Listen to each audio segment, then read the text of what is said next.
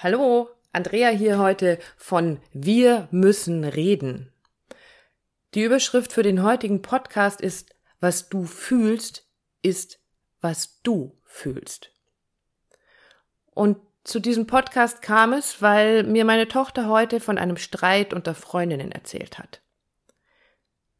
Im ersten Moment war natürlich so der Gedanke da, naja, ist ja nichts Besonderes passiert, kommt vor. Und zack ging die rote Leuchte an. Stopp, Andrea. Auch hier gilt es, nicht klein machen, nicht bagatellisieren, tu selbst, was du den Menschen da draußen immer so erzählst. Schließlich und endlich ist diese Geschichte etwas, was sie beschäftigt. Dann nimm dir gefälligst die Zeit und nimm's auch ernst. Hör zu und hör hin. Und so unterhielten wir uns über das, was da vorgefallen war. Eine Freundin hatte einer anderen Freundin eine ellenlange Liste per WhatsApp geschrieben, in der sie Punkt für Punkt aufgelistet hatte, wo sie sich in den letzten Jahren, hm, Jahre, und die beiden sind 15, von ihrer Freundin hängen gelassen gefühlt hatte. Die wiederum ist natürlich sofort eingestiegen und meinte, ey, jetzt reicht's mir. Ich hab echt die Schnauze voll, die übertreibt voll, das lasse ich mir nicht gefallen. Und ich dachte so bei mir, krass, wie früh das losgeht. Und dann haben wir uns darüber unterhalten und ich habe versucht, meiner Tochter zu erklären, was da denn passiert, wenn man oder was passiert ist, wenn man von außen draufschaut. Eine Seite bettelt darum, sieh mich, hör mich, versteh mich, hilf mir. Sie fühlt sich nicht gesehen oder verstanden. Es geht ihr nicht gut. Und zack, ist dein treuester Freund an deiner Seite. Das liebe, nette Ego. Siehst du? Keiner mag dich. Und wahrscheinlich hat's auch noch so Sprüche drauf wie, brauchst dich auch gar nicht darüber zu wundern. Schau dich doch an. Bist nicht hübsch genug, nicht schlau genug, nicht dünn genug.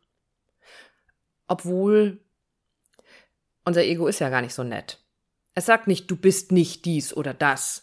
Es ist sehr, sehr viel hässlicher. Es sagt, du bist fett, hässlich und dämlich. Und gleichzeitig hat dieses Ego auch sofort einen Schuldigen parat, also eigentlich ja sogar zwei Schuldige.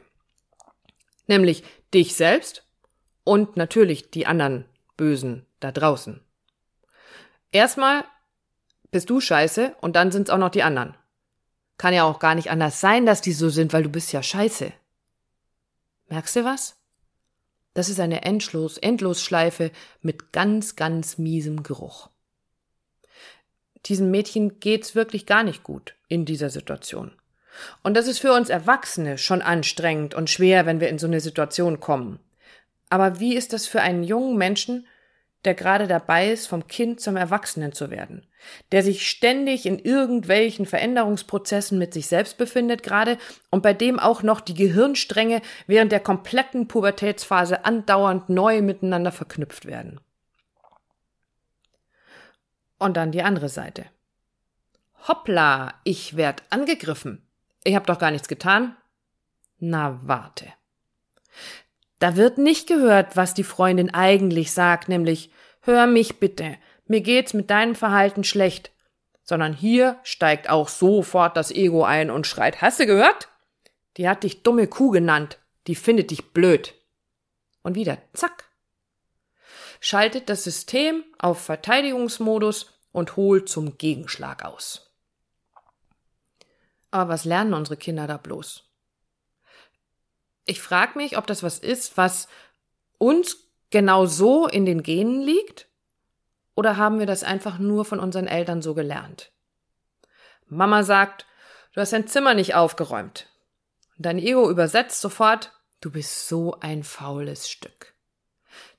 Die Ehefrau sagt, du hast vergessen, den Müll rauszubringen. Und sein Ego übersetzt, nie hilfst du mir, du Penner. Was lernen wir dann nicht? Und was haben wir Eltern versäumt, unseren Kindern beizubringen? Naja, vielleicht wissen wir auch gar nicht, was wir ihnen anderes beibringen sollen, weil wir es vielleicht selbst nicht anders gelernt haben, weil in unserer Familie auch niemand wusste, wie man das anders machen kann. Ich weiß es nicht. Ich weiß nur, dass es sich ändern muss, wenn Menschen miteinander verbunden in irgendeiner Art Beziehung sind. Aber was können wir da jetzt tun? Eigentlich ist es ganz einfach. Wobei eigentlich, eigentlich, eigentlich ein eigentlich komisches Wort ist. Also, es ist ganz einfach. Als allererstes müssen wir unser Herz öffnen. Und das ist überhaupt nicht so schwer. Stell dir vor, du bist im Kino und der Film da auf der Leinwand ist so schön, dass er dich im wahrsten Sinne des Wortes zu Tränen rührt. Was meinst du, ist da wohl gerade passiert? Ich habe Lieder, bei denen mir die Tränen kommen, weil sie mich so sehr berühren. Und sie können mich nur berühren, weil mein Herz in dem Moment sperrangelweit offen ist. Du fühlst das, was du da auf der Leinwand siehst. Ich fühl das, was derjenige in dem Lied gerade ausdrücken will. Und dafür haben wir nichts aktiv getan. Das ist einfach passiert. Dann kann es doch also auch nicht so schwer sein, einfach den Entschluss zu fassen, ich öffne mein Herz und fühl mal. Jetzt.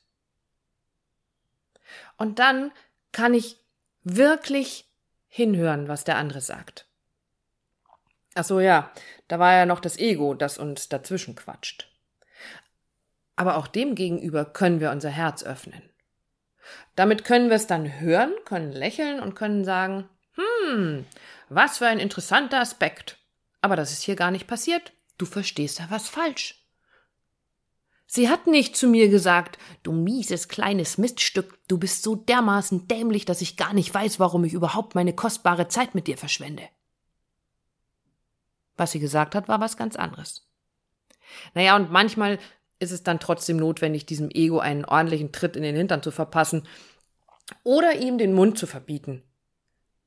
Dann ist es nämlich wieder still und dann können wir wieder richtig hinhören. Denn was tatsächlich passiert ist, ist, A hat gesagt, du hast dieses oder jenes getan, es ist dieses oder jenes passiert, das hat mich verletzt, ich habe mich hängen gelassen gefühlt. Wenn B genau das hören kann und fühlen, dann kann sie genau darauf reagieren. Ich höre, was du sagst. Und ich kann anerkennen, dass es dir damit so geht, wie es dir geht. Ich habe vielleicht eine andere Wahrnehmung, weil ich habe ja schließlich auch auf der anderen Seite der Geschichte gestanden. Aber ich kann verstehen, dass du dich auf deiner Seite gerade so und so fühlst.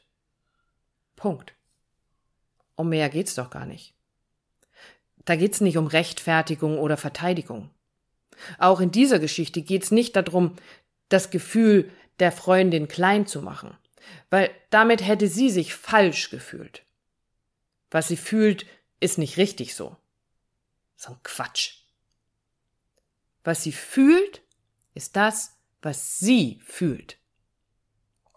Und das hat sie erzählt. Natürlich in der Hoffnung, gehört und verstanden zu werden. Aber eins ganz sicher nicht, ganz sicher nicht in der Hoffnung, dass die andere zu einer Verteidigungsrede ausholt und sagt, aber das war doch gar nicht so, wie du sagst, das habe ich doch nie so gesagt, das habe ich doch gar nicht gemacht. Und das ist der erste Schritt, mit dem wir wieder die Verbindung zueinander herstellen können.